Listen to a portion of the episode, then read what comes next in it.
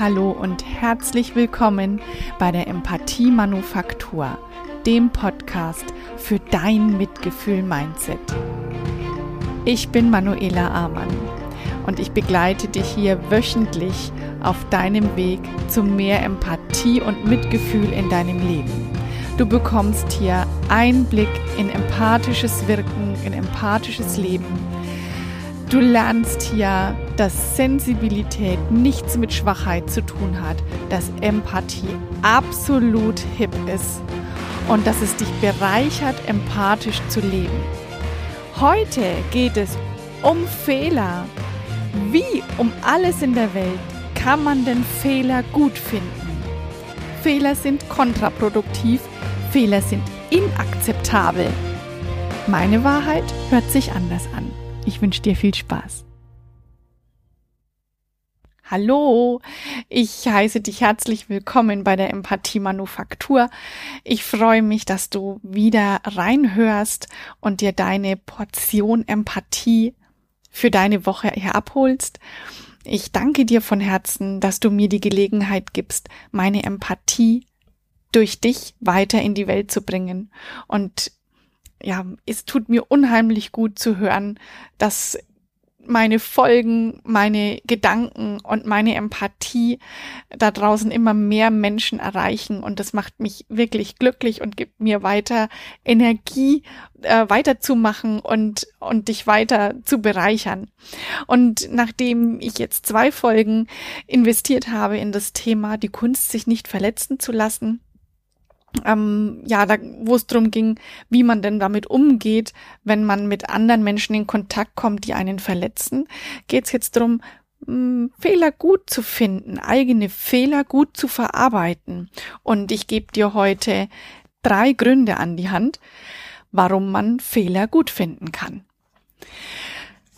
Denn in unserer Kultur in Deutschland, da herrscht eine strenge Fehlerkultur. So finde ich es zumindest. Also, wir erziehen unsere Kinder oftmals eher streng, eher angepasst, ist meine Sicht der Dinge.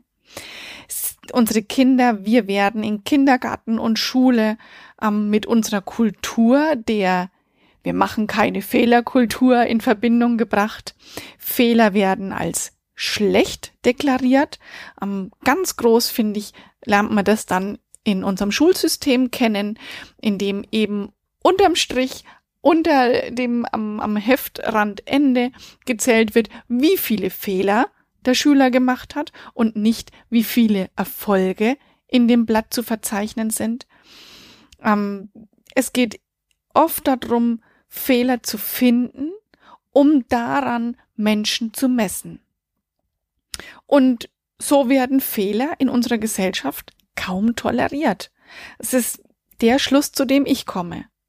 Und ich mag jetzt auch gar nicht über das Schulsystem schimpfen, das ist überhaupt nicht mein Thema. Es ist lediglich von mir hier die Aussage, dass wir in unserer Gesellschaft, so wie wir aufwachsen, so wie wir uns gegenseitig begegnen, oft auf Fehler schauen, dass wir darauf getrimmt sind, den Fehler in uns und bei anderen zu finden, um sich dann messen zu können, um anhand einer imaginären Skala eines Messwertes festzustellen, wie gut oder schlecht jemand ist.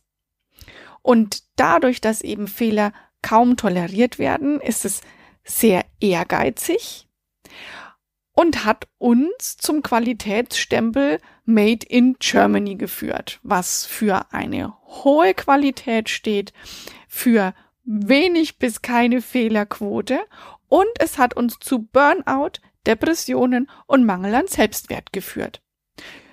Jetzt können wir die zwei Themen gegenüberstellen und können sagen, ja, aber für Made in Germany haben wir alle Haufen Ansehen erreicht. Mhm. Ist die Frage, was ist es uns denn wert? Das Ansehen von außen oder unser eigenes Ansehen? Und genau damit möchte ich mich heute beschäftigen. Es gibt ein, es gab ein Forschungsprojekt der Justus Liebig Universität in Gießen.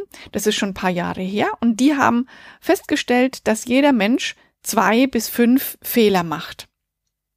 Pro Stunde. ähm, ist kaum verwunderlich, dass dann viele Menschen nur schlecht mit Fehlern klarkommen, denn wir machen nämlich irre viele Fehler. Damit sind zum Beispiel so Fehler eingerechnet wie sich verschreiben oder sich versprechen. Wir sind zum Großteil so aufgewachsen, dass wir Fehler schlimm finden. Wir schämen uns für Fehler und es ist weit verbreitet, Fehler als schlecht zu bewerten. Und wenn du jetzt einen Fehler gemacht hast, wenn ich einen Fehler gemacht habe, dann kommen ganz schnell so Gedanken wie, naja, war ja klar, dass ich das vermassel oder am besten mache ich gar nichts mehr oder naja, ich bin halt dumm, typisch ich, was bin ich für ein Dummi und so weiter und so weiter. Und Angst und Scham und negative Glaubenssätze über uns selbst, das sind die größten Kreativitätsverhinderer. Jetzt komme ich von Fehlern auf Kreativität, ist die Frage, wie wichtig ist denn Kreativität überhaupt? Ist Kreativität in unserer Gesellschaft überhaupt gefragt?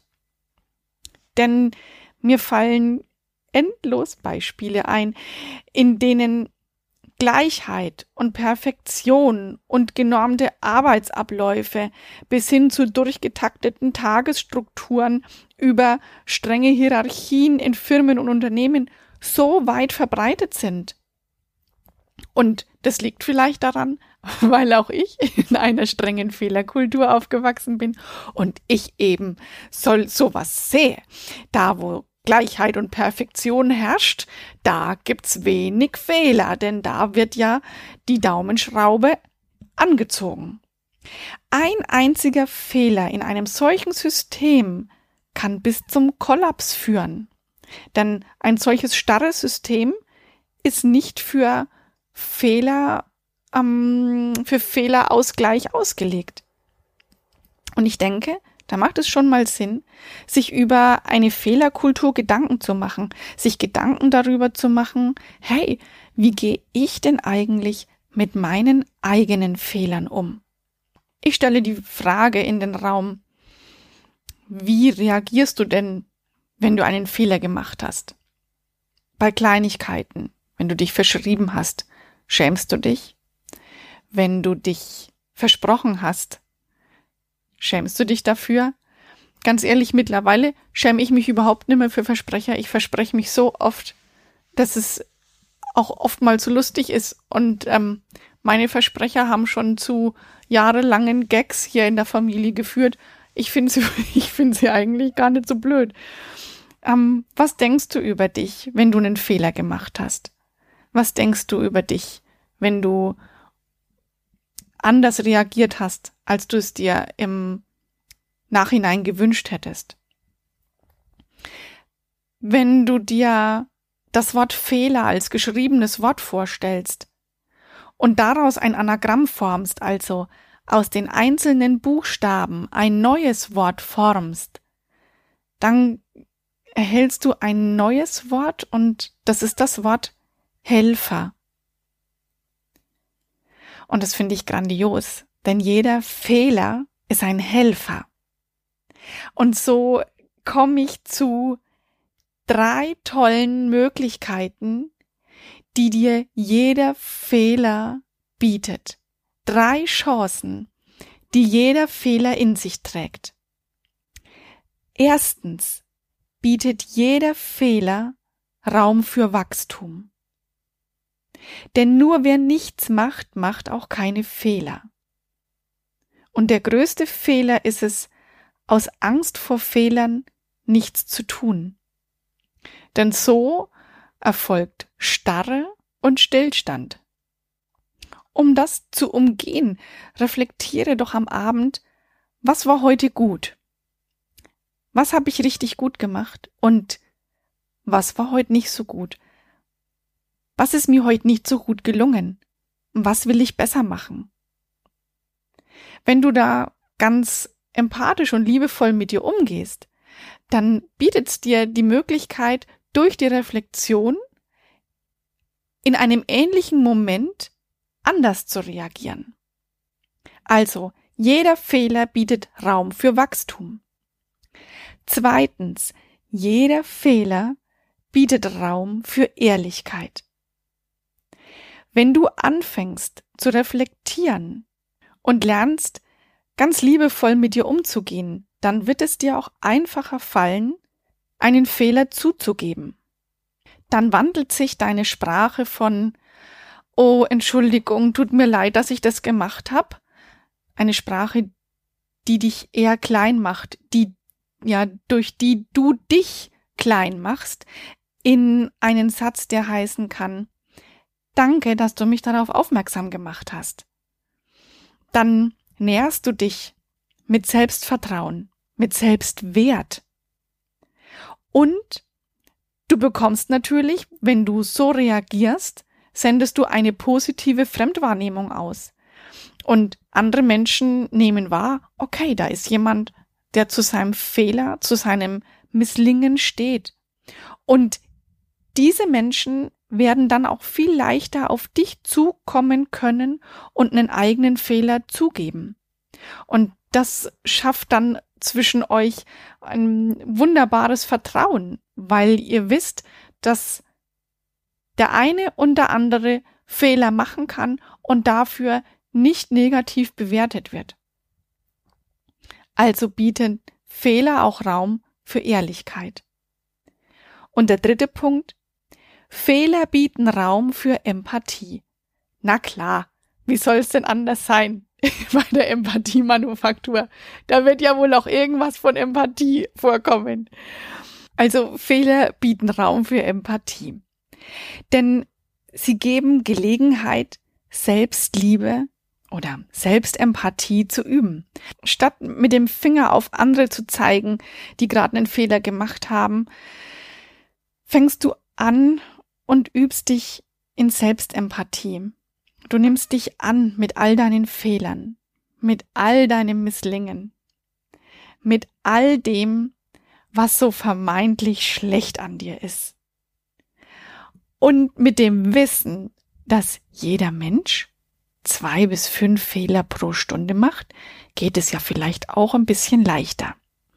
Eine Empathie, die du dir selbst entgegenbringst, befähigt dich dann auch in Fehlersituationen auf andere empathisch zuzugehen. Also jemand anders hat einen Fehler gemacht und du kannst dich da reinversetzen, weißt, wie es geht, empathisch mit dir selbst umzugehen und dann wird es dir auch möglich sein, freundlich, empathisch, mitfühlend auf den anderen zuzugehen. Und damit setzt du eine positive Spirale in Gang, die immer wieder Kreise dreht und immer enger und höher und größer wird. Und die Empathie kann darin wachsen. Und ähm, jetzt gerade spontan fällt mir ein, ein Kinderbuch ein von ähm, kurz überlegen, Rabe Socke, Rabe Socke und ähm, da sagt der Bär in einem in einem der Bücher, das kann doch jedem mal passieren und der, der macht so viele so viele Sachen, die da schief gehen und ähm, es steht immer unter jeder Seite der wunderbare Satz, das kann doch jedem mal passieren. Vielleicht kennst du dieses Buch auch, das wirklich sehr empathisch Kindern und Eltern zeigt, wie man mit Fehlern umgehen kann. Ich habe auch noch ein anderes Beispiel für dich, das wunderbar zeigt, was für großartige Dinge aus Fehlern entstehen können. Und zwar geht es um die Entdeckung des Penicillin.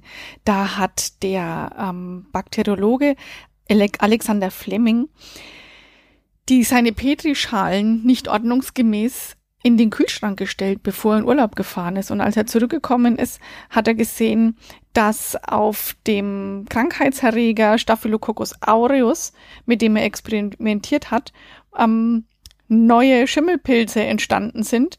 Und die haben ähm, de, die Bakterien eliminiert.